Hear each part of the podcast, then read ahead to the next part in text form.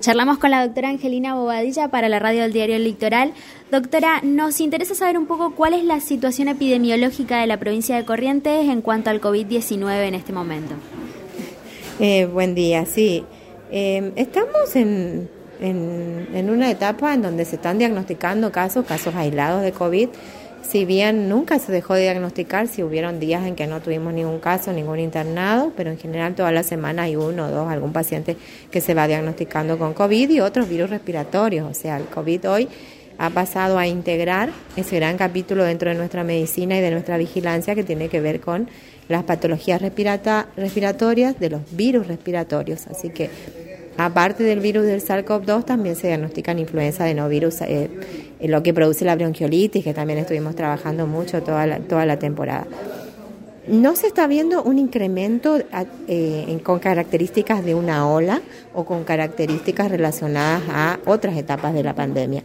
Sí lo que hay es una notificación nacional de un diagnóstico de una nueva subvariante del virus SARS-CoV-2.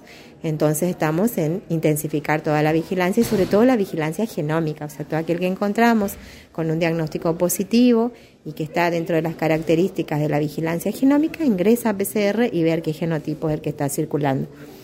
Por ahora es eso, no tenemos un incremento de, de casos con características de ola. No tenemos incremento en internaciones ni tampoco hemos eh, tenido notificaciones de óbitos por COVID en todas estas últimas cuatro semanas, que es la que se está evaluando.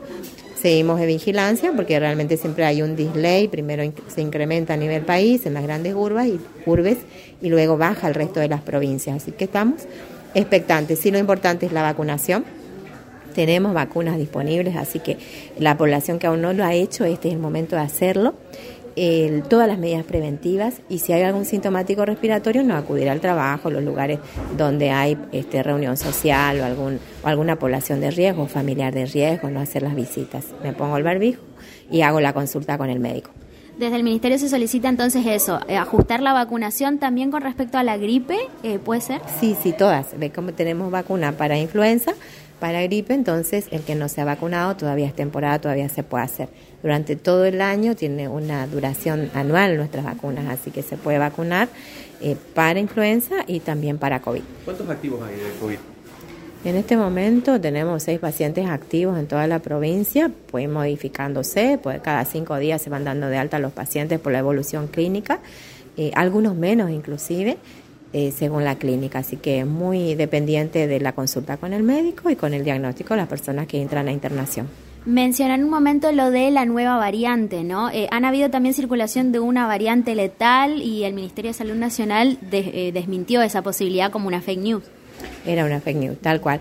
En realidad es, sigue siendo Omicron, pero es una subvariante de la Omicron. Esa es la que se ha diagnosticado ahora en, en Córdoba y en Buenos Aires. Ha habido algunos diagnósticos de esta no ha habido en ninguna de las dos ciudades aumento en la mortalidad ni en la morbilidad, o sea, casos graves e internados y muertes no ha habido. En todo lo que ha sido el año 2023 se han reportado 16 óbitos por COVID. El resto de las patologías respiratorias por influenza tiene más letalidad que COVID hoy en este momento, pero es una nueva subvariante, así que hay que estar atentos, eh, trabajar con todas las medidas preventivas y vacunarse.